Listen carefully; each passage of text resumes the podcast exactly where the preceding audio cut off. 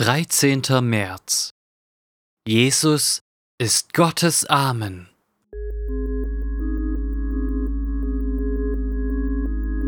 Denn so viele Verheißungen Gottes es gibt, in ihm ist das Ja und in ihm ist auch das Amen, Gott zum Lob durch uns. 2. Korinther 1, Vers 12.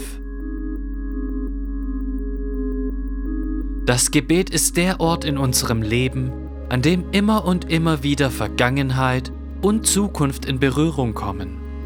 Ich erwähne das an dieser Stelle, weil Paulus in diesem Vers auf bemerkenswerte Weise das Gebet mit Gottes Ja zu uns in Verbindung setzt. In 2. Korinther 1, Vers 20 schreibt er, in abgehacktem Griechisch, das wir im abgehackten Deutsch wiedererkennen, und in ihm auch das Amen, Gott zum Lob durch uns. Lasst mich versuchen, es etwas geschmeidiger auszudrücken. Er sagt, deshalb sagen wir wegen Jesus in unseren Gebeten Amen zu Gott. Auf diese Weise drücken wir aus, dass Gott die Ehre gebührt für alle zukünftige Gnade, um die wir bitten und mit der wir rechnen, wenn wir zu ihm beten.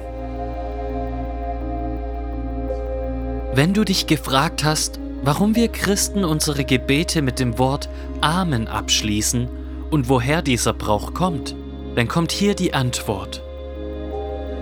Amen ist ein Lehnwort aus dem Hebräischen, das ohne eine Übersetzung einfach direkt ins Griechische übernommen wurde und später auch ins Deutsche, ins Englische und in die meisten anderen Sprachen. Im Hebräischen steht das Wort für eine starke Bekräftigung. Siehe 4. Mose 5, Vers 22, Nehemia 5, Vers 13 und 8, Vers 6. Ein förmliches, feierliches, ernstes Ich stimme zu. Oder ich bekräftige, was gerade gesagt wurde. Oder es ist wahr. Ganz einfach ausgedrückt ist Amen ein sehr ernsthaftes Ja, das wir im Gebet zu Gott sagen.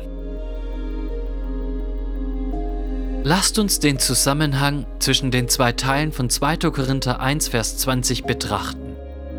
Der erste Teil sagt uns, denn so viele Verheißungen Gottes es gibt, in ihm ist das Ja. Der zweite Teil sagt uns, und in ihm auch das Amen, Gott zum Lob durch uns. Wenn wir verstehen, dass Ja und Amen dasselbe bedeuten, dann lesen wir den Vers folgendermaßen. In Jesus Christus gibt Gott uns sein Ja durch seine Verheißungen. Und in Christus geben wir Gott unser Ja durch das Gebet.